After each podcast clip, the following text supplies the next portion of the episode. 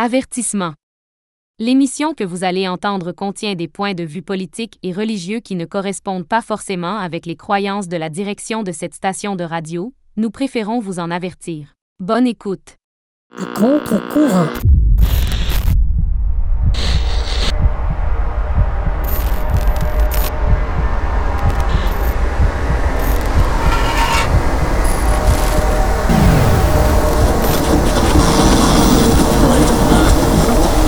Et bon matin et bienvenue à une autre émission d'À contre-courant. Vous êtes sur les ondes de Chic FM 88.7, la radio construite sur le rock. Et ce matin, je suis en agréable compagnie avec Charles Barchéchat de Radio Shalom et Maître Pierre Cadoret, avocat à la retraite. Messieurs, comment allez-vous ce matin? Pas, pas les mieux. Ça va très bien, 5 sur 5. Super. Donc, euh, comme on l'avait annoncé un peu euh, lors de la dernière émission, ce matin, on va aborder tout d'abord le volet au sud des États-Unis. Et Maître Cadoret, vous avez pu mettre la main sur le livre de Peter Schweizer euh, qui s'appelle en anglais Red-Handed. Oh oui, fort intéressant d'ailleurs. Est-ce qu'il me serait permis de donner un sommaire général là, du... Ben, on vous en prie. OK. Bon, euh, plusieurs choses se sont passées aux États-Unis depuis la dernière fois qu'on s'est parlé. Euh, il y a évidemment un émoi concernant le- l'article 42, où c'est un. L'article 42, en fait, c'est- une mesure administrative euh, qui fait en sorte que ça donne aux agents frontaliers aux États-Unis le droit de refouler euh, des gens pour le motif de santé, COVID, etc. Euh, ce n'est pas une loi en tant que telle, euh, c'est une mesure administrative euh, qui découle d'une ordonnance exécutive du président qui est administrée par la CDC. Or, cette mesure-là est due à être annulée à toute fin pratique à partir du 23 mai. Et il y a crainte que cela va accroître le pourcentage euh, d'immigrants illégaux aux États-Unis. On a même donné des chiffres de 14 000 par mois à 62 par mois. Euh, Est-ce que ces chiffres-là sont réalistes? C'est une autre question. Le temps nous le dira. Euh, ce qui est intéressant, par contre, c'est que ce, ce ne sont pas simplement les républicains qui s'opposent à l'annulation de cette mesure-là, mais un bon nombre de démocrates et surtout ceux qui sont dans les États frontaliers. Euh, N'oubliez pas aussi que ce n'est pas uniquement un problème qui touche les États américains, les États frontaliers avec euh, la, la frontière du Mexique, euh, mais ça, ça risque de se répercuter ici. Certains, que- certains représentants démocrates ont d'ailleurs dit là, que ça va mener le pays dans une catastrophe. Ah oui, oui, Cette absolument, absolument. Euh, il y a des mesures législatives qui sont en voie de préparation et euh, je m'attends à ce qu'il y ait un changement euh, de politique à cet égard-là parce que ça ne peut pas continuer comme ça. Et ça peut, ça risque de nous affecter ici même au Canada. Parce que c'est pas simplement des gens du Mexique et de l'Amérique centrale qui viennent ici. Euh, C'est des gens de tous les pays, y inclus l'Ukraine, la Russie, euh, l'Afghanistan, euh, les pays du Moyen-Orient. Et puis, euh, on a dit que c'est- la saison ouverte pour eux. Alors, il y a beaucoup de, tous les tous les républicains et un bon nombre de démocrates sont en voie de préparer des mesures législatives pour mettre fin à cette situation-là. Euh, ce qui serait tout à fait louable. Il y a un trafic de drogue euh, qui se- euh, qui s'est manifesté au cours des derniers mois, et principalement avec du, de la drogue qui vient de la Chine, fentanyl, OK? Et puis, c'est quelque chose qui, qui préoccupe beaucoup de gens. Et- Parlant de protection de frontières, là, je veux dire, je sais quand M. Trump était là, bon, il avait son projet de construire le mur et tout ça. Euh, les gens se sont levés contre lui, mais au bout du compte, euh, c'est un peu hypocrite parce que si on regarde le Mexique, euh, le Mexique a une- sa propre frontière avec le Sud. Ils ont fait également un mur. Il Oui, n'y a personne qui les a critiqués là-dessus. oui. Euh, et Charles, je- si ma mémoire est bonne, il y a aussi de tels murs en Israël. pour Absolument, la ça empêche les, les terroristes de rentrer. Enfin, euh, ça a diminué le flot du terrorisme. Et, donc, de protéger ces frontières, je pense que c'est quelque chose juste de normal et sain pour un pays. Là. absolument. Écoutez, si on n'a pas le contrôle de nos frontières, on n'a rien du tout. Là. Exactement. Et puis, euh, c'est à se demander pourquoi M. Biden ne peut pas voir la logique de cela. En tout cas, il y a des mesures législatives là, qui sont en voie d'accomplissement au cours des semaines à venir, et ceci avant euh, l'échéance du 23 mai. D'accord. Et aussi la nomination de le juge Kitanji euh, Brown Jackson, Mhm. doit être décidée aujourd'hui. Elle va probablement être confirmée. La plupart des républicains sont contre, sauf pour M. Mitt Romney, qui fait pencher la balance en faveur de sa nomination. Euh, on lui reproche une espèce de laxisme en matière pénale, euh, principalement Pour la pédophilie. hein? pardon, la pédophilie. euh, et puis, c'est une juge qui a des opinions plutôt gauchistes et radicales.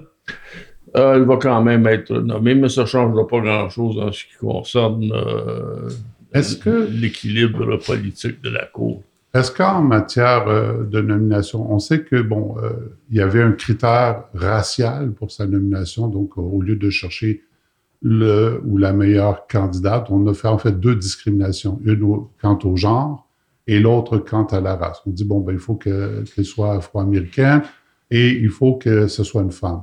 Est-ce que ce genre de discrimination-là, si on allait dans l'autre sens, on dit ben ça nous prend un homme blanc, euh, ça, ça ferait la une des journaux euh, du côté de la gauche, n'est-ce pas? Absolument.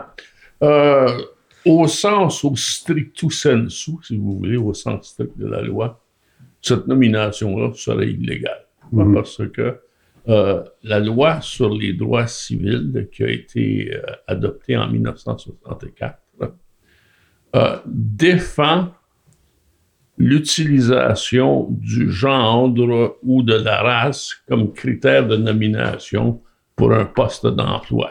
Et c'est à même, en fait, même ici au Canada, c'est à même la Charte des droits et libertés de ne pas euh, permettre la discrimination Oui. de genre, de croyances religieuses ou euh, de, de race. Là. Oui, exactement. Alors, euh, cette nomination-là aurait pu être contestée sur cette base juridique, mais c'est qui va aller devant la Cour suprême pour, pour, pour contester une nomination à la Cour suprême. Oui. Oui, j'ai une question pour vous, maître. Euh, lorsque euh, la Cour suprême, c'est sept magistrats, c'est ça? Sept ou neuf? Neuf. Magistrats. Et quand il manque un magistrat, comment on fait pour euh, juger? Le juge en chef a un vote prépondérant. D'accord. Et puis, euh, c'est un peu comme le Sénat, en cas de répartition égale des voix. La vice-présidente à l'heure actuelle, Mme Kamala Harris, Oui, oui. euh, aurait un vote prépondérant. Très bien. Parfait. OK. Je comprends. Parlant de Mme Harris, euh, elle vient de congédier son douzième attaché administratif euh, dans 14 mois euh, de mandat. Et leur met les matricules Alors, euh, ça n'augure pas bien pour les gens qui veulent travailler avec elle. Euh, mais euh, pour revenir à la nomination de Mme Jackson, ça va fort probablement être accordé aujourd'hui. Ça va être décidé aujourd'hui, mais par une marge très mince. Alors, on a parlé de Kamala Harris. euh, euh, il y a maintenant la question de l'inflation, les, sondages. Ah oui, les sondages. Vous m'avez dit un petit peu plus tôt que les sondages avaient monté quelque peu. C'est pas ce que j'ai constaté en date d'hier soir. Euh, mais en tout cas, c'est une question d'interprétation des résultats. Ben écoutez, le chômage baisse et euh, l'économie reprend. Peut-être qu'il y a l'inflation, on a partout, mais ici aussi l'économie reprend et nous avons de l'inflation. Donc euh, il ne faut pas mettre toute la faute sur Biden. Je ne suis pas un pro-Biden, on se comprend bien, mais je veux un jugement, un jugement euh, équilibré. Est-ce qu'il est est-ce qu'il administre bien son pays ou pas? Est-ce qu'il a une, une équipe qui administre bien le pays ou pas? C'est ça que je veux Non, savoir. Écoutez, il y a- vous avez des, des- des sondages euh, qui sont fort défavorables. Euh, ces sondages sont en 35 et 40 un petit peu plus bas pour Mme Harris. Et puis, euh, on n'a pas vu des sondages aussi bas depuis la guerre de Vietnam et Lyndon Johnson. OK? Ah. Et puis, euh, ça a eu comme résultat là, une euh, ruée pour les républicains. Vous savez que les sondages sont à prendre avec un grain de sel et aux pincettes, parce que souvent, on l'a vu dans les élections plusieurs fois, qui se sont plantés complètement dans les sondages, et ça arrive très souvent. Mais enfin, disons qu'on n'est pas en période d'élection, donc on peut dire qu'est-ce qui se passe? Euh, je vous dirais que nous sommes en période d'élection, Charles.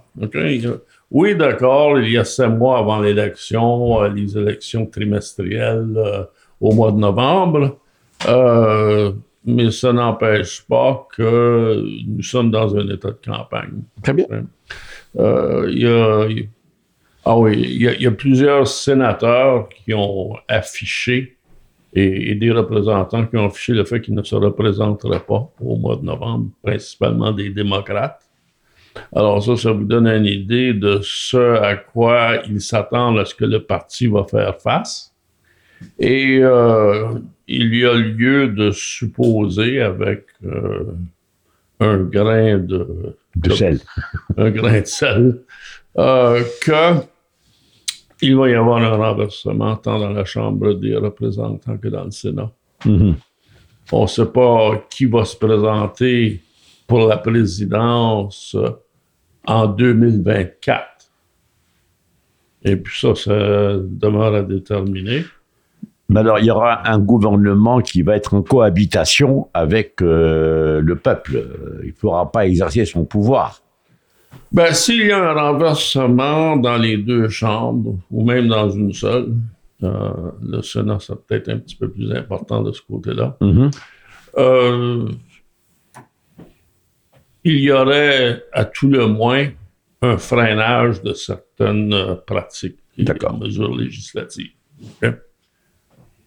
Euh, je vous dirais que la préoccupation principale pour les Américains à l'heure actuelle, c'est l'inflation. Et l'inflation, c'est un phénomène qui a deux volets. Le premier, c'est évidemment le prix du gaz à la pompe qui a augmenté de 75% depuis le début de l'administration de M. Biden. Davantage aussi euh, depuis euh, l'invasion de l'Ukraine par Poutine, mais on ne peut pas tout mettre euh, sur le dos de Poutine. Euh, il y avait la fermeture du, de l'oléoduc de Keystone, le Keystone Pipeline, qui on a abandonné ces démarches-là par un décret exécutif de M. Biden. Euh, là, on a, euh, en quelque sorte, euh, vouloir pallier à ce problème-là euh, en relâchant des réserves que détenait le gouvernement américain. Les Américains n'aiment pas dire que les réserves pétrolières et l'industrie pétrolière ont été nationalisées, mais c'est un peu ce qui est arrivé dans les années 30 avec euh, M. Roosevelt, qui anticipait un- la nécessité d'avoir des réserves euh, pour des questions de défense nationale. N'oubliez pas qu'on a fait la découverte de l'huile, euh, le pétrole dans les pays arabes et même aux États-Unis au début du dernier siècle. Alors là, on est rendu dans les années 30 et M. Roosevelt a sagement décidé euh, que le gouvernement américain devrait investir dans le pétrole pour avoir des réserves pour des questions de défense. Alors ce pétrole-là a été euh, gardé en réserve pendant plusieurs décennies et euh, on en a libéré une partie sous l'administration de M. Bush. On, s'est dit qu'on n'a pas un si grand besoin de pétrole pour des questions de défense. Alors, euh, il y a une partie qui en a été libérée. Mais il y a une autre partie qui est encore considérable que M. Biden veut maintenant utiliser euh, pour pallier au problème du prix du pétrole. Parlant de M. Biden, euh, M. Cadoret, là, il y a toute la question de son fils, euh, Hunter Biden. là, Oui, j'y arrive là, dans quelques moments. Ouais, il nous reste à peu près cinq minutes. OK, bon. Alors, euh, il y a un livre qui est sorti de Peter Schweitzer, qui s'appelle Red Handed, Mhm. et qui fait l'état euh, sur la question de Hunter Biden. Alors, euh, c'est une situation des plus inquiétantes. Euh, il faut dire aussi que cette recherche-là euh, a trouvé ses échos dans le Sénat américain. Il y a présentement deux sénateurs américains, des républicains évidemment, le sénateur Grassley de l'Iowa et le sénateur Johnson du Wisconsin. Ces deux sénateurs-là sont en train de, faire le point. Une enquête euh, Et, et pour Très résumer les faits, c'est quoi qu'il leur faut juste euh, Hunter Biden? Bon, OK. Euh, Il y a des. euh, bon, d'abord, la, famille Biden. C'est pas simplement Hunter, là, malgré que c'est Hunter qui est le point de mire Mhm. de ces enquêtes-là au moment actuel, parce que c'est lui qui est trempé dans cette affaire-là plus que n'importe qui. Mais il y a aussi le frère et la sœur de M. Biden. Et il y a des preuves plutôt accablantes que M. Biden lui-même aurait profité financièrement euh, une espèce de. C'est un trafic d'influence, si vous voulez. Et euh, son fils, présentement, est celui qui fait l'objet des recherches. On tente de, de dire que ben, M. Biden ne savait pas que son fils était impliqué, ce qui est tout à fait faux. Et euh, il y a des preuves à cet effet. Euh, bon, les faits là-dedans, dans cette situation-là, euh, Hunter Biden euh, aurait rencontré des bailleurs de fonds euh, du Parti communiste chinois qui ont sollicité son aide pour trouver et acheter des compagnies dans les industries de la défense, des industries stratégiques. Et puis évidemment, si vous êtes euh, actionnaire majoritaire ou même euh, le plus important actionnaire, vous pouvez obtenir des renseignements euh, concernant des, données qui seraient normalement classifiées. Alors ça, c'est inquiétant. Le seul fait que Hunter Biden, le fils du vice-président à l'époque, parce que ça, ça remonte à 2008, euh, pouvait voyager avec son père sur Air Force 2. OK, ça, c'est l'avion euh, du gouvernement américain, Air Force One pour le président. Et euh, qui peut voyager avec son père dans des pays étrangers pour faire des affaires avec des bailleurs de fonds tant chinois qu'il y en a fait aussi au, euh, euh, en Ukraine. Euh, le seul fait que cette situation-là a été permise est inquiétante. euh. alors, euh, c'est une question. Donc, c'est une question, dans le fond, de, comment dire, de conflit d'intérêts. C'est tout, à tout fait une situation de, de conflit d'intérêts, de trafic d'influence. Et euh, il y a aussi des questions concernant les, euh, ces, ces impositions fiscales là, par euh, le département du revenu. Alors, tout ça est le sujet d'enquête et euh, c'est fort possible qu'il puisse y avoir des procès au niveau criminel. Euh, ce qui est également possible, c'est que M. Biden décide de simplement d'utiliser le pardon exécutif, qui est un des Mhm. pouvoirs du président selon la Constitution. D'accord. OK? Alors, là, ça, c'est c'est- c'est tout à... Ok. C'est non seulement possible, c'est même prévisible. Et euh, pour rappeler aux auditeurs, donc, euh, l'historique aussi par rapport à Hunter Biden, c'est qu'il avait un ordinateur portable qui était chez un réparateur et qu'il n'est jamais allé chercher.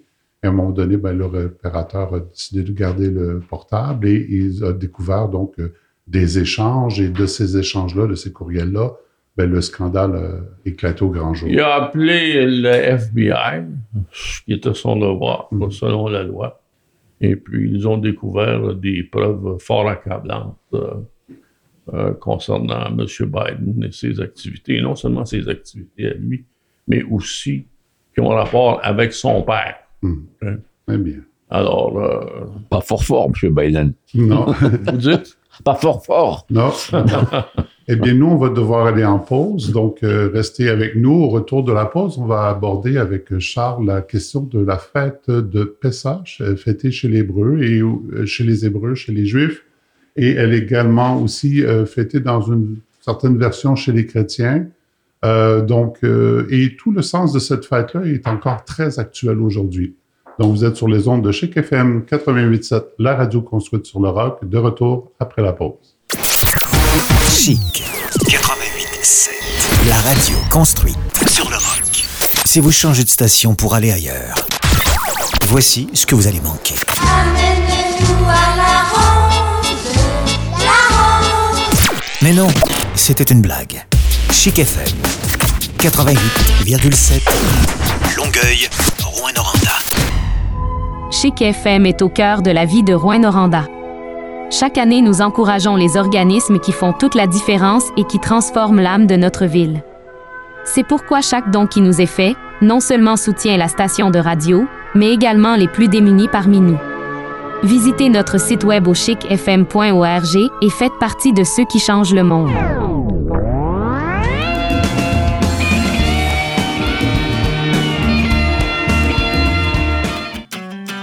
Hey, salut la gang, c'est David Jalbert. Vous écoutez Chic FM au 88.7, la radio construite sur le rock. Et nous sommes de retour de la pause. Vous êtes toujours sur les ondes de Chic FM 88.7, la radio construite sur le rock. Et puis, on va justement, euh, comme on est dans la période de, Pâques, en hébreu, on dit Pessah. Et nous allons aborder donc cette question-là avec vous, Charles. Donc, euh, quant à l'origine et son importance encore aujourd'hui et sa relevance surtout avec la renaissance, on pourrait dire, de l'État d'Israël. Alors d'abord, Pessah, ça a deux significations. Un, Pessah, une bouche ouverte. Contrairement à ce qui était avant, c'était Pessatum, une bouche fermée. Dans le fait qu'ils soient ouverts, ils sont libres. Ils ont quitté euh, le pays de servitude qui était l'Égypte, où ils ont vécu non pas 400 ans, mais 210 ans. Parce que le 400 ans compte depuis la naissance d'Isaac, et euh, 210 ans, c'est depuis la descente de Jacob en Égypte.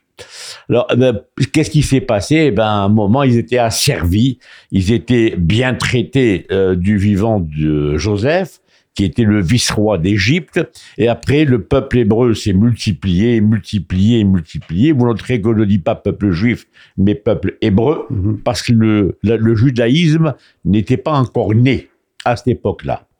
Et alors, euh, il y a eu, euh, y a eu ce, comment dirais-je, le peuple hébreu était asservi et Dieu s'est souvenu, enfin quand je dis Dieu s'est souvenu, euh, à son agenda, il y avait la libération des, de son peuple, telle qu'il l'avait promise à Abraham. À Abraham, lorsqu'il lui avait dit, ton peuple sera, tes enfants seront asservis pendant 400 ans dans un, où ils seront étrangers dans un pays qui ne leur appartient pas, et après je les sortirai pour les amener vers la terre que je leur donnerai en héritage.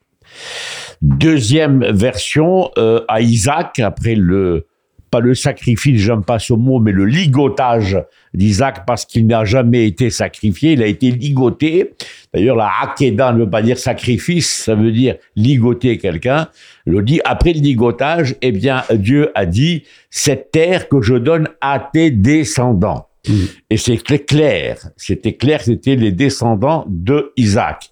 Bon, vous me direz, Isaac a eu deux enfants, il a eu euh, euh, Jacob et Ésaü, Euh, bien même Abraham a eu deux garçons également, il a eu euh, Ismaël et euh, Isaac, donc à qui ça va En fin de compte, c'est venu, ça a été tranché avec Jacob, cette terre que je donnerai à tes enfants en héritage, et nous sommes les enfants de Jacob. C'était On donné l'a- par révélation, finalement. Pardon?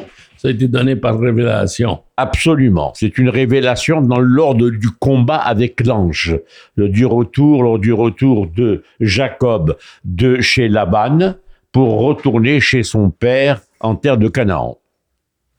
Alors là, évidemment, les Juifs étant, les Hébreux étaient ses esclaves et est né un petit monsieur, un bébé, qui n'aurait pas dû naître, puisque euh, Pharaon avait décrété la mort de tous les mâles, les enfants mâles, et certains enfants mâles ont été utilisés pour compléter le mortier dans les travaux qu'il faisait. Par contre, les filles, il les laissait vivantes. Alors, cet enfant mâle est né avant terme, donc il n'y avait pas moyen de tenir ces registres à jour, et la sœur de, euh, de Moïse a eu pitié de tuer cet enfant et l'a mis dans un petit berceau et l'a laissé couler sur le Nil, là où euh, se baignait Bithia, la fille du pharaon. Et quand la fille du pharaon a vu cet enfant, elle n'avait pas d'enfant elle-même, elle l'a elle appelé Moïse. Et Moïse, ça veut dire C'est le- Min hamayi meshituho des, des eaux gelées sorties. Ouais. Et c'est comme ça qu'il s'appelle Moïse. Il a été élevé. Il a été élevé en égyptien, en prince d'Égypte, dans les palais royaux, mais il avait en lui quelque chose qui lui disait je ne suis pas égyptien, je suis un hébreu. Et c'est comme ça qu'il s'est sauvé. Il a passé, il a, bon, il y a eu cette euh, cette bagarre avec un, un- un Égyptien qui l'aurait tué, euh, et, et- et deux Hébreux lui ont dit qui tu es pour nous pour nous diriger, etc. Il a eu peur de se faire remarquer par le pharaon. Il s'est sauvé. Il est allé chez Jéthro, qui était le prince, le prêtre, euh, le grand prêtre Jéthro, qui était le prêtre des idolâtres, et il a euh, épousé sa fille. Euh, il, s'est marié. Il a eu deux garçons. Gershom et un autre, le nom m'échappe. Et alors, euh, il s'avère qu'il a vu dans un buisson ardent apparaître dans une nuée un buisson qui était ardent mais qui ne brûlait pas, qui ne se consumait pas. Il s'est approché et c'est Dieu qui lui a dit, tu seras le berger, puisque tu as sauvé un mouton qui s'éloignait, tu seras le berger de mon peuple. Je t'ordonne d'aller faire sortir mes Hébreux d'Égypte où ils sont esclaves pour l'amener en la terre que j'aurais promise en terre sainte. Alors ça, c'est grosso modo l'histoire. Hmm.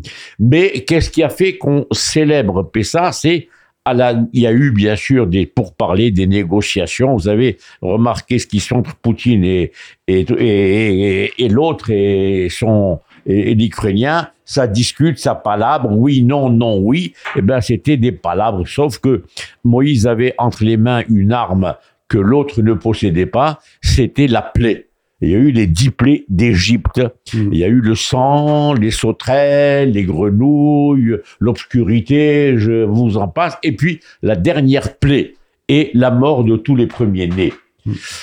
Alors, évidemment, quand on a vu que la- les, les premiers-nés mouraient et tombaient comme des mouches, les Égyptiens ont dit à Pharaon, laisse-les partir, qu'ils s'en aillent, on n'en veut plus ici, faites-les partir. Et c'est comme ça que euh, Moïse a fait sortir le peuple hébreu rapidement et ils n'ont pas eu le temps de faire lever la patte.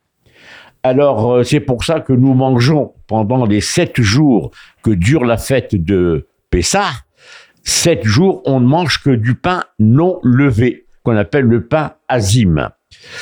Et euh, bon, il y a eu les 40 ans dans le désert, mais au bout de 50 jours après la sortie d'Égypte, c'est la naissance du peuple juif, puisque le, cin- le 50e jour, il a reçu la révélation sur le mont Sinaï du décalogue de la Torah. Et cette Torah a été donnée aux Hébreux, donc tous ceux aux Juifs, donc tous ceux qui étaient là sont témoins de cet événement, l'ont vu, à tel point qu'ils ont dit à Moïse, demande à Dieu de se taire et tu nous transmets, toi, nos informations. On ne peut plus supporter la force de cette voix de Dieu. On fait toujours aujourd'hui euh, Simchat Torah. la- Ah, on n'y est pas encore. Ah. Non, non, ça on n'est pas à Simchat Torah, là, on est uniquement, Après c'est la Shavuot. Si vous voulez, si vous voulez, Shavuot vient cinq, euh, sept semaines Mm. après la fête de Pessah. Mm. D'ailleurs, Pessah, ça veut dire quoi? Ça veut dire que quand il y a eu, euh, il a, le mot en anglais, il est plus clair. Pass over. Mm. Dieu a protégé les maisons juives et a, a passé par-dessus les maisons juives pour exterminer les premiers-nés égyptiens. C'est pour ça qu'on l'appelle Passover. Et Pessah, ça vient du verbe passar, il a sauté. Mm. Bon, c'est, mais en fait, euh, tout ça, il faut, il faut vraiment être convaincu que, euh, euh, comment dire, euh, croyant en Dieu pour y croire. Et moi, moi, j'y crois, j'y crois fermement. Je ne sais pas si ceux qui m'entendent le croient, mais j'aimerais ajouter quelque chose on parle ici de la, de, dans l'évangile ou dans les- la scène du Christ. Oui. Eh bien, la scène du Christ n'est rien de plus que le cédère Ah oui. que nous faisons à Pessah, où nous buvons quatre verres de vin et nous mangeons de la galette. Alors que ce qui s'appelle, le- comment dirais-je, le- l'hostie et, Et et- pain sans levain. et le pain sans levain, ça, ça vient de chez nous. Ça a été repris. Alors voilà, alors il y a eu 40 ans dans le désert, et après ces 40 ans dans le désert, qui a été beaucoup, beaucoup d'ailleurs. il- Pourquoi 40 ans dans le désert? Parce que il y a eu le, le, le, le, le grand, la grande faute du veau d'or. Mm.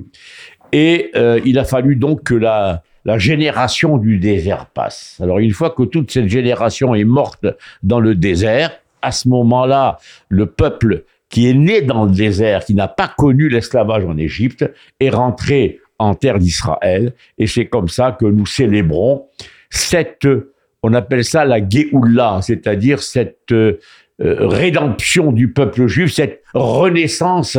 Et, et voilà, c'était le, c'est un- une première ère messianique qui a été offerte aux juifs qui sont rentrés en terre sainte. Et cette terre sainte, si je la compare aujourd'hui à la géographie actuelle, elle comprenait beaucoup plus d'espace que euh, Israël d'aujourd'hui. Il y avait là-dedans la Jordanie, il y avait une partie de la Syrie, il y avait le Liban, il y avait une partie de l'Irak. Alors vous voyez, c'était grand, c'était immense, parce qu'il y avait douze tribus, et chaque tribu était avec euh, ses, comme ses, ses troupeaux euh, de menus et de gros bétail, avec les enfants, etc. Ils avaient besoin d'espace pour Mm. pouvoir nourrir tout ce petit monde-là. Et c'est comme ça que nous sommes à 8 mètres. Ah, ce serait intéressant de faire la comparaison. Pardon? Ce serait intéressant de faire la comparaison de ces dimensions-là avec celles qui sont euh, énumérées dans le livre d'Ézéchiel. Écoutez, vous me prenez de court, je ne connais pas le livre d'Ézéchiel, je ne l'ai jamais lu, j'avoue mon incompétence en la matière, et, et, et je, ne peux pas, je ne peux pas vous aider là-dedans, mais je vais me renseigner et je vous reviens à la prochaine émission. Mais il y, a, il y a certains rabbins en Israël, en passant, qui euh, disent, bon, ben, le, le Israël qu'on a maintenant n'est pas le Israël de la totale restauration et qu'ils croient que ça va arriver seulement avec l'ère messianique. Écoutez, euh, c'est pour ça que les Hasidim, les grands, les grands religieux, ne célèbrent pas la fête de l'indépendance d'Israël. Pour eux, c'est pas encore Israël. Israël doit être donné par, redonné par Dieu. Mm. Mais euh, euh, vous savez, euh, ça me rappelle l'histoire du bonhomme qui était qui, qui était dans un, une inondation. Il voit l'eau monter et on vient le rendre en chaloupe. Et tu viens, non, non, Dieu va me sauver.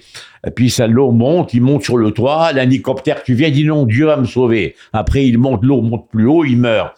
Il va voir Dieu, il dit, écoute, Dieu, tu m'as dit que tu allais me sauver. Il dit, imbécile, je t'ai envoyé le bateau et l'hélicoptère. Alors, évidemment, maintenant, on ne peut pas, euh, on ne peut pas dire que ce n'est pas la main de Dieu. Moi, je crois très bien que c'est la main de Dieu qui a permis la création de l'État d'Israël et c'est la main de Dieu qui protège ce pays, qui a fait des, des, des pas de géant en 73 ans. Montrez-moi un pays au monde qui prend un pays à l'état embryonnaire, qui était plein de malaria et plein de, de marécages, et qui en fait un jardin au bout de 73 ans. Moi, j'en connais pas. Permettez-moi d'intervenir et de juste dire que si on retirait de l'Israël actuel tout ce que les Juifs y ont apporté depuis 1948, personne ne voudrait du pays. Absolument, c'était un fait. D'ailleurs, écoutez, vous me vous me branchez sur un autre problème. Personne ne, ne, ne, ne parlait de l'OLP avant 67. Mm. L'OLP est né après la défaite euh, cuisante de la guerre des six jours. C'est ça que l'OLP est venu bien sûr préparé par Brezhnev et compagnie à l'époque, mais c'était pas, c'était pas, c'était d'ailleurs ce qui a fait que les Russes soutiennent foncièrement les pays arabes, c'est que les Russes ont pensé en 48 ou en 49 ou en 47 qu'Israël allait se retourner du côté de, de, de la Russie, de l'Union soviétique, du fait que euh, la majorité parlait des langues slaves. Hmm. Bon, ils, ils venaient d'Ukraine, ils venaient de Pologne, ils venaient de, de, de, de Russie, ils venaient de partout. C'était un pays où il y avait la langue slave. Ben Gurion, il vient d'Ukraine, etc. Or, les Juifs ont compris que leur intérêt se passait du côté américain. Et c'est pour ça qu'ils ont tourné le dos à, la Russie et ils se sont orientés vers les États-Unis, bien que, et j'insiste, la Russie a reconnu l'indépendance de l'État d'Israël avant les États-Unis d'Amérique. Mais c'était pas très loin avant. Pardon C'était pas très loin avant. Oui, oui, d'accord, c'est peut-être quelques secondes, euh, quelques minutes même, mais, mais c'était les premiers qui ont reconnu l'État d'Israël sont les, euh, les Russes. Un point important dans le livre d'Exode aussi, puis euh, je tiens à le spécifier, c'est que vous voyez Pharaon se justifier par une théorie de complot. OK? Elle dit, bon, euh, et et- et c'est c'est dire, c'est bon, ben, écoutez, le peuple va être nombreux, ils vont se liguer contre nous si on est attaqué, etc. Et tout ça, c'est vraiment dans sa tête. Il n'y avait aucun signe euh, d'hostilité de la part des Hébreux dans le pays.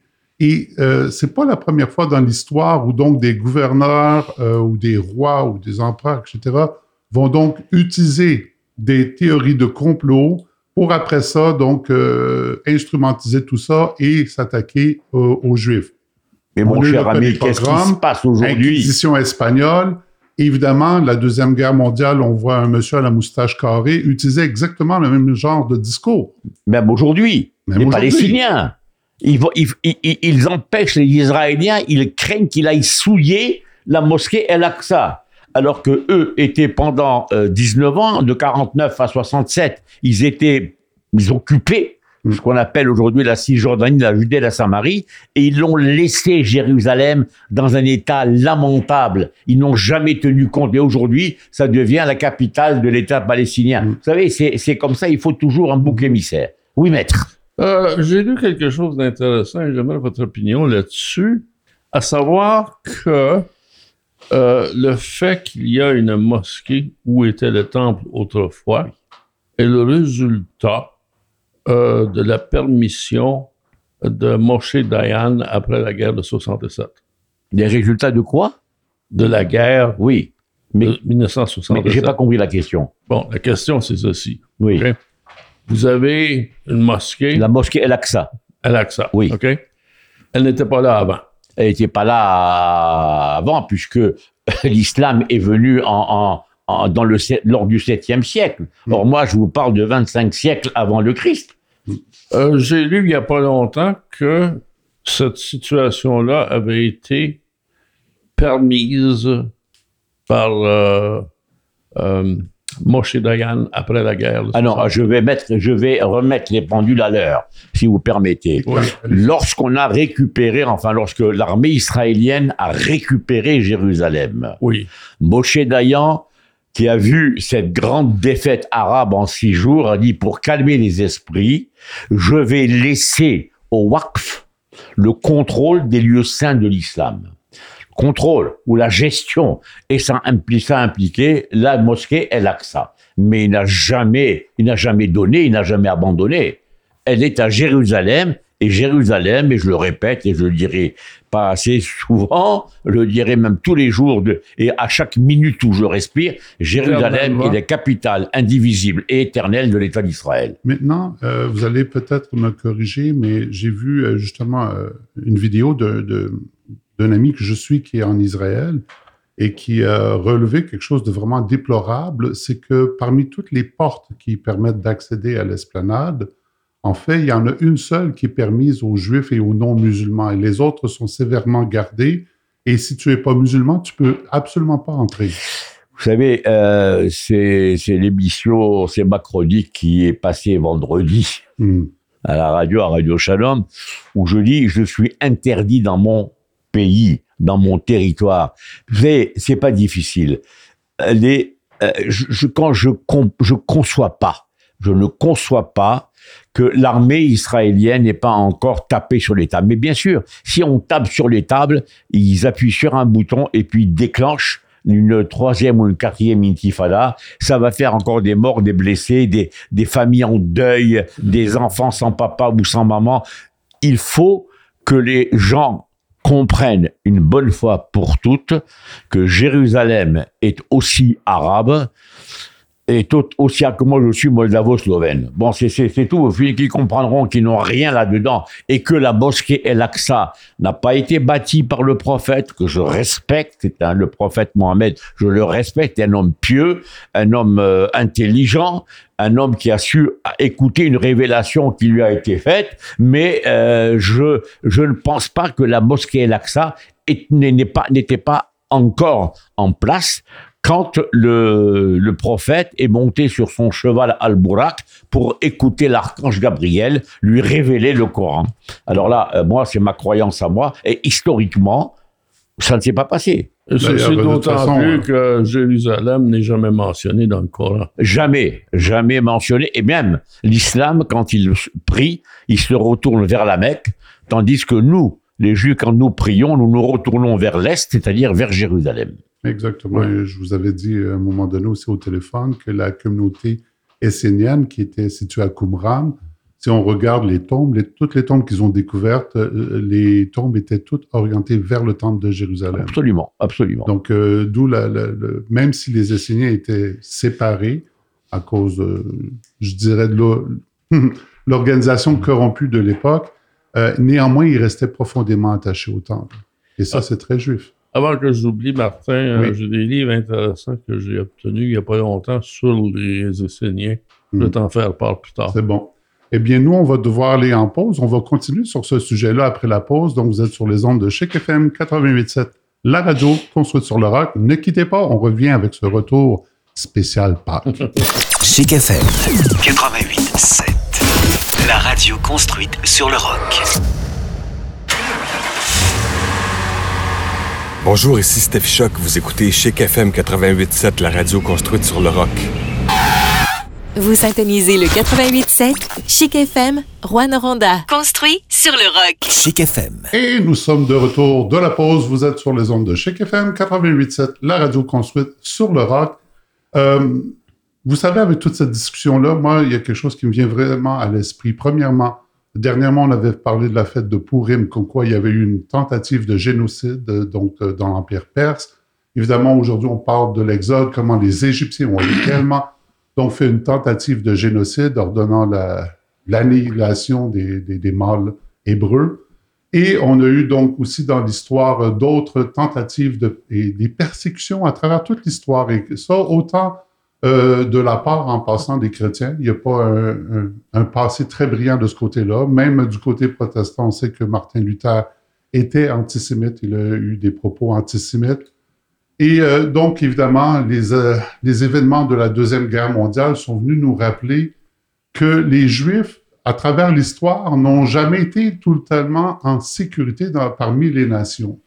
Le fait qu'il y ait donc un pays juif aujourd'hui, le fait qu'il y ait un pays donc euh, qui est sous le contrôle juif et qui peut aussi donc assurer la protection des Juifs, je crois que c'est une nécessité. Qu'est-ce que vous en pensez Absolument. Et on ne s'est jamais aussi senti bien protégé que depuis la création de l'État d'Israël. D'ailleurs, je vais vous raconter une petite histoire et vous allez voir, euh, vous allez faire le lien. Vous savez, euh, on raconte souvent que Mohamed V, euh, mémoire bénie, l'ancien roi du Maroc avant l'indépendance, lui avait dit pendant la guerre, je n'ai pas de, juifs ici et de musulmans, j'ai des Marocains. Et donc, euh, je peux pas faire des différences, ce qui est une légende. En fait, il a commencé à protéger les Juifs à la conférence de Anfa à Casablanca en 1943, lorsque il y a eu la réunion entre Roosevelt, De Gaulle, Staline et Churchill, Et, euh, le roi avait approché Roosevelt pour lui dire aidez-moi à obtenir l'indépendance du Maroc.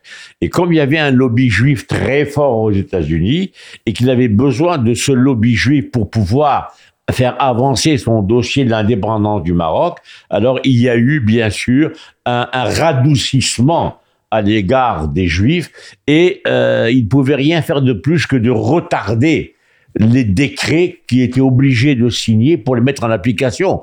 Mais le régime de Vichy a été au Maroc, a dans toute sa, force et sa dureté. Bien sûr, on ne pouvait pas être, euh, comment dirais-je, exporté ou aller en camp de concentration parce que nous étions, nous étions des Marocains. Ils étaient loin. Il n'y avait pas d'armée allemande qui était au Maroc, mais ils préparaient ce travail. En 42, il y a eu le débarquement américain et ça a tout foutu, enfin, grâce à Dieu, ça a foutu en l'air les plans de Hitler. Mais pourquoi on nous hait? Qu'est-ce qu'on a bien pu faire? Je sais pas. Je parlais avec un, ami juif de Toronto qui me disait que chez les juifs, il y a une tradition de sagesse qu'on appelle la Chochma. Dans cette tradition de sagesse, il y a donc une tradition de sagesse dans tous les domaines de la vie, mais il y en a aussi au niveau du, de la sagesse financière. Okay? Et attention, quand je dis ça, à l'époque, dans l'antisémitisme, dire oh les Juifs sont riches, ils sont ils ont de l'argent, etc. Euh, les Juifs ont contribué euh, au bien-être de l'humanité plus que n'importe quelle autre nation, ça on peut vous dire. On en a parlé dernièrement. Juste le, vous allez à Montréal, la librairie des sciences humaines. Eh bien, c'est un cadeau euh, de Juifs qui a été fait pour l'ensemble de la population. Donc, ce que je veux dire par là, c'est qu'il y a une tradition qui est aussi similaire euh, si, vous, si, vous, regardez les, pays d'Europe où il y avait de fortes concentrations de juifs et tout ça, euh, mais il y a une tradition, ceux qui ont connu la guerre, ils savent c'est quoi les principes de l'économie. Et il y a des principes de sagesse. Et ça n'est pas je la vais paresse, mettre un bémol. Oui, je vais mettre un bémol ce que vous dites. Pourquoi les Juifs se sont mis dans le commerce, dans les banques, dans, dans la finance? Mm. Tout simplement parce que toute autre profession leur était interdite en commençant par l'agriculture. Et alors, ils, étaient, ils, ils, devaient vivre, ils pouvaient faire soit euh, tailleur, couturier, c'était pas un problème, mais il y avait ce commerce de la finance qui leur était ouvert. Alors, ils ont acquis cette sagesse dans ce domaine particulier. Et comme vous l'avez dit, il y, il avait une certaine sagesse, une certaine euh, soif d'apprendre. Eh bien, ils ont vite grandi là-dedans. Maintenant, quand on leur interdisait de faire de l'agriculture, regardez un peu ce qu'ils ont fait en Israël en transformant des déserts en jardins, en faisant pousser euh, dans le désert du Negev, en faisant pousser des champs magnifiques de verdure. C'est ça, ça, c'est ça le miracle. C'est ça. Le... D'ailleurs, voyez-vous, tous ceux qui ont voulu éliminer les Juifs ont été éliminés. Voilà. On, ils n'existent plus. C'est conforme à la promesse que l'Éternel avait faite à Abraham, Genèse chapitre 12, le verset 3. Je bénirai ceux qui te bénissent et je maudirai ceux qui Exactement. te maudiront. Alors, euh, on ne peut plus parler aujourd'hui d'empire égyptien. Non, on ne peut plus parler d'empire perse. Ils sont, ils sont dans les musées. Ils sont dans les musées. Ils ont euh, naissance, croissance, apogée, périgée, musée. Vous voulez parler de la puissance perse? Elle est dans des musées. La puissance romaine dans un musée. La puissance grecque dans un musée. La, la, la splendeur euh, égyptienne sont dans les musées. Il n'y a que les musées qui ont gardé des traces. Mais le juif, il est toujours là. Et, je, vais, je, vais, me permettre, je vais me permettre d'aller encore plus loin, euh, si vous le permettez. Mais regardez aussi, euh, il y a des gens, il y a des peuples bon, qui ont subi des outrages, euh, entre autres, bon, il y a eu des formes, d'autres d'esclavagisme et tout ça. Comment ces gens-là réagissent aujourd'hui et quels sont euh, leurs apports à l'humanité? Et regardez le, les Juifs, malgré tout ce qu'ils ont subi de toutes les nations, ils sont encore un objet de bénédiction pour l'ensemble des nations. Écoutez, je vais vous dire, je vais tout simplement résumer, quel est le quatrième, le sixième commandement, tu ne tueras point. Mm. Aujourd'hui, quand on parle de l'islam, ils ne savent que tuer. C'est tout ce qu'ils savent faire. Ils tuent alors, comme je l'ai dit euh, récemment à Radio Shalom, s'ils avaient mis cette énergie à développer leur territoire, ils auraient pu rendre Gaza un, un, une terre de, de, de, de, un Eldorado. avec leur force et leurs compétences. Non, ils ont empoché l'argent. Ouais. Ils sont allés vivre dans des palaces au Bahreïn, au Qatar, ou je sais pas où, Mm. et ils sont en train de monter, de monter leurs gens devant l'ennemi sioniste. En quoi sommes-nous ennemis? Vous avez euh, pris un territoire qui vous appartient pas, parce qu'il a été pris par l'Égypte et qui en a fait un territoire égyptien. La Cisjordanie n'a jamais, n'a jamais existé, pas plus que la Jordanie. Et ça, c'est l'erreur de l'Angleterre qui avait fait une promesse à la tribu des Hachémites de pouvoir leur donner un royaume. Les, Anglais pouvaient en toute, penser en toute sécurité donner aux Hachémites la- l'Arabie saoudite et les Saoudiens. Non, non, non, non, non, non. Ça, ça nous appartient. L'Arabie, ça nous appartient. La Mecque, ça nous appartient. Oh, ils ont dit, bon, ben écoutez, nous on est les Anglais, protectorat, les Juifs ont besoin de couper 80% du territoire, on va donner ça aux Arabes et ils seront tranquilles. Ouais, mais qui a perdu? Alors maintenant, je je sais pas, j'ai jamais été à Amman, je serais curieux d'y aller si un jour je vais en Israël et que j'ai le droit de traverser la frontière et de comparer Amman avec Tel Aviv, de comparer euh, les, les, les, euh, la Jordanie, le niveau de vie des Jordaniens avec ceux des Israéliens. Si on prend aujourd'hui, en 73 ans seulement, Israël est devenu une puissance mondiale, tant par son économie que par son savoir, que par ses recherches, que par sa technologie et que par euh, le, comment dirais la sagesse et le cartésianisme de son armée et de ses dirigeants. Alors, quand, si on me dit il n'y a pas de miracle là-dedans. Moi, je dis, vous vous trompez, il y a un miracle. Et comment Une tête d'épingle qui a aujourd'hui combien? 8 millions et demi d'habitants versus tout l'environnement qui est autour et qui leur tient tête, qui tient tête aux Nations Unies, qui tient tête aux droits de l'homme, qui tient tête à, à l'UNESCO, qui tient tête à tout le monde et que personne n'ose attaquer à part euh, le Fatah, le, le- pas le Fatah, le, oui, le Fatah, l'OLP, le, le Hezbollah, le Hamas, et le, maintenant c'est le djihad islamique qui s'y est mis et ISIS également. Ça, c'est des petits. Ils savent pas contrôler un pays, ils ne savent pas diriger un pays, et ils ont besoin d'une sagesse qu'ils peuvent obtenir par le bon voisinage. Vous savez, on ne fait que gagner en bonne compagnie. Et, je vais me permettre de vous dire ceci parce qu'il y a un précédent dans l'histoire. Entre autres, moi, mes ancêtres viennent de Lituanie. Et je sais que dans l'histoire de la Lituanie, le roi à l'époque euh, donc euh, avait souhaité la bienvenue. Des Juifs s'y étaient installés. Ils avaient amené euh, culture et savoir-faire, sagesse et tout ça. Et euh, à un moment donné, donc évidemment, il y a eu l'Église qui était jalouse et qui a eu euh, euh, des idées de pouvoir, comment dire, et qui a commencé à persécuter les Juifs. Les Juifs sont sortis et le roi, je crois que c'était le roi Jonas, et il est obligé de rappeler les Juifs avec des promesses de protection afin qu'ils reviennent parce que le pays était en déclin après les avoir persécutés. Donc tout ça pour dire que grosso modo, les pays qui ont ou également accueilli les Juifs et qui ont euh, été un objet de bénédiction pour eux ont vu également la bénédiction entrer dans leur pays. C'est le cas, entre autres, euh, Maître Cadoret, des États-Unis. À partir du moment où les États-Unis, et ça n'a pas toujours été le cas, on va se le dire, mais à partir du moment où ils ont commencé à prendre part euh, pour les Juifs et à les accueillir, il y a eu d'importantes bénédictions qui sont venues dans le pays et qui n'étaient pas là avant. Tout à fait. Parlez-nous un peu. Je suis tout à fait d'accord.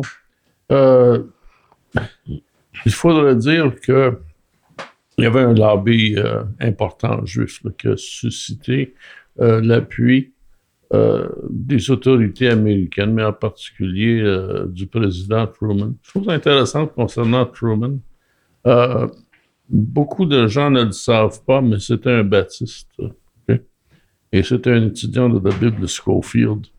Et il avait comme croyance personnelle que la restauration d'Israël était un accomplissement de la prophétie.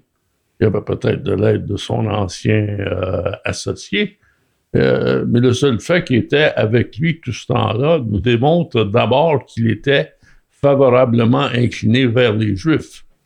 Et puis ensuite, il y a eu un lobby important euh, de, de Juifs aux États-Unis, principalement la côte Est, là, New York. Ben, c'est là-bas qu'ils sont tous en majorité regroupés. À, on- à un moment, il y avait plus de juifs aux États, à New York qu'il y en avait en Israël. C'est un fait. C'est un fait. C'est un fait. Au départ, il y avait plus de Juifs à New York qu'il y en avait en. Israël. Et euh, ce, sont, euh, ce sont ces gens-là euh, qui ont euh, suscité un lobby important auprès des démocrates euh, qui ont appuyé la reconnaissance d'Israël. Vous, vous dites que c'est Staline qui était le premier. Peut-être que vous avez des renseignements euh, auxquels je n'ai pas accès, Euh, mais Le premier télégramme de félicitations a été signé par Staline.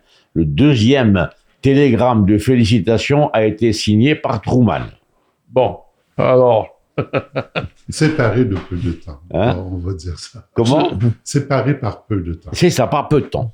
C'est Oui, peut-être quelques secondes, mais la première reconnaissance, Euh. parce que ils insistaient. Les Russes voulaient absolument avoir cette porte sur la Méditerranée. est-ce que, oui, justement, je dois vous poser une question. Allez-y.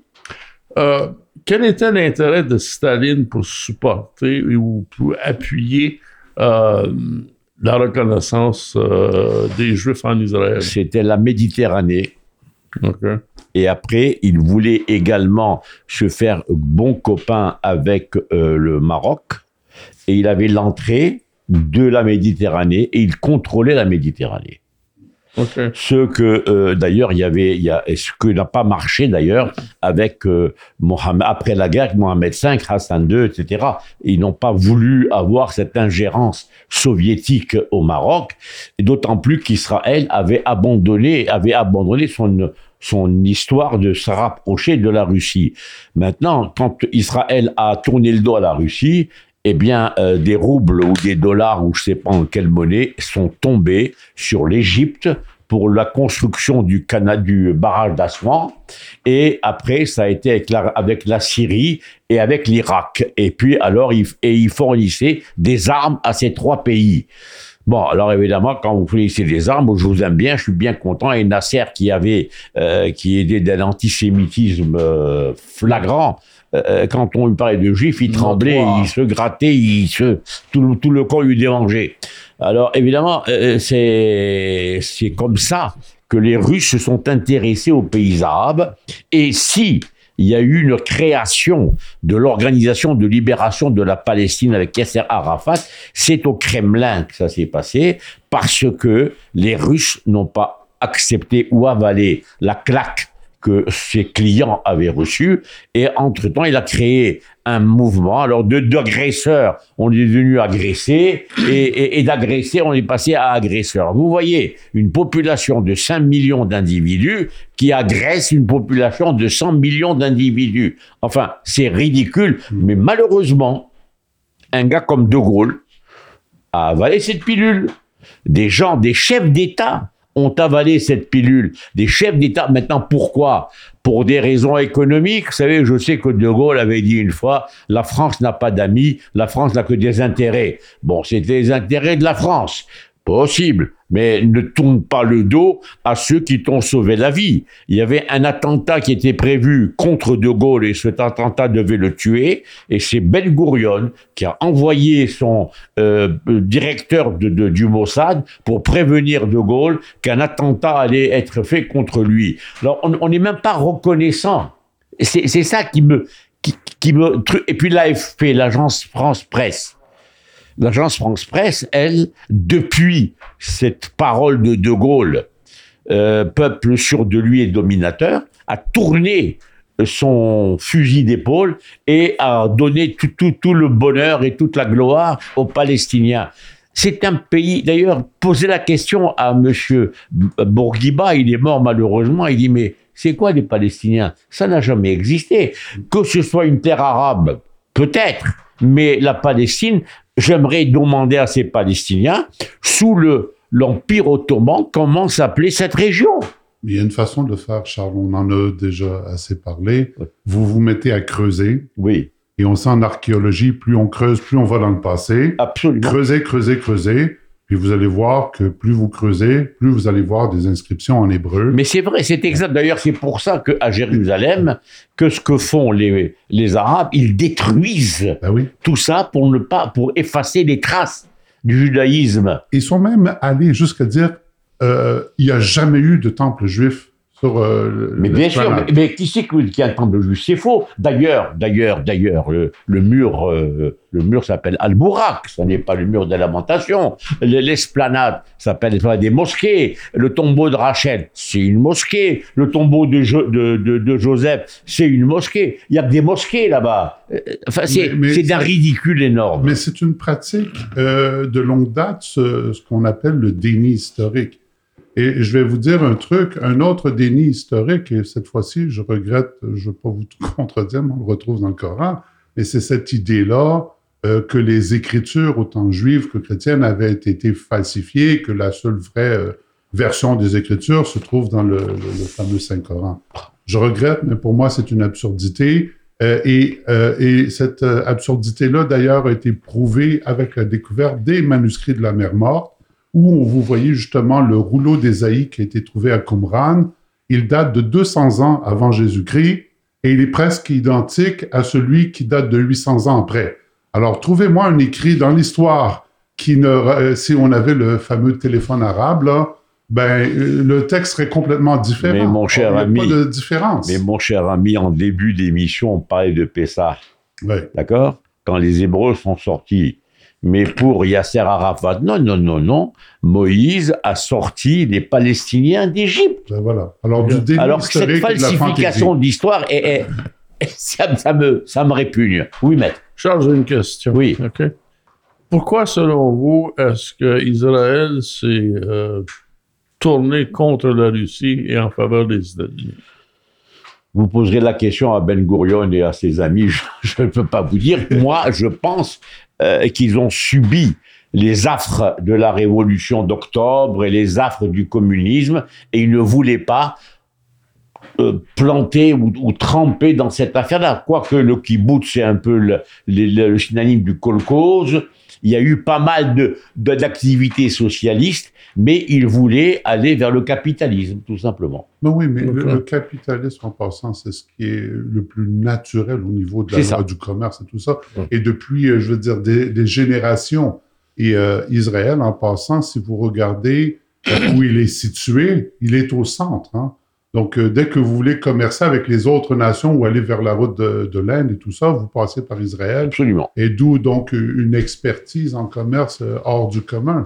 Et euh, aussi le, le fait que les, les Juifs, partout où ils ont été euh, dans l'histoire, ils ont accaparé, ils ont, pas accaparé, mais ils ont adopté, ils ont et- et- et été capables de s'adapter aussi aux cultures qui étaient là et de fonctionner à travers elles. Absolument. Absolument. Donc, euh, moi, je pense que toute nation qui reçoit et qui traite bien ses Juifs euh, va avoir une, une bénédiction d'en haut. Messieurs, ce fut un agréable plaisir de vous avoir et j'espère le que plaisir nos est partagé. s'estiment bénis. On a toujours un point de vue intéressant. Alors, euh, on va se quitter avec ça. Euh, la semaine prochaine, nous allons prendre une pause. L'émission sera en rediffusion. Et puis, on va se retrouver donc, Dieu voulant, dans deux semaines. Soyez bénis et euh, donc, bon Pessah. Merci. Et n'oubliez pas, chrétiens, euh, peu importe qui vous êtes, là, votre croyance, les écrits que vous lisez dans votre Nouveau Testament ont tous été écrits par des Juifs Absolument. avec la culture juive et euh, la Pâque en passant, c'est une fête juive et c'est un repas juif. Donc, euh, bénissez Israël et puis euh, que Dieu vous bénisse. On se retrouve la semaine prochaine. Amen. Au revoir. Sometimes I I thank God I'm breathing. And I pray, don't take me soon, cause I am here for a reason. Sometimes in my tears I drown, but I never let it get me down. So when negativity surrounds, I know someday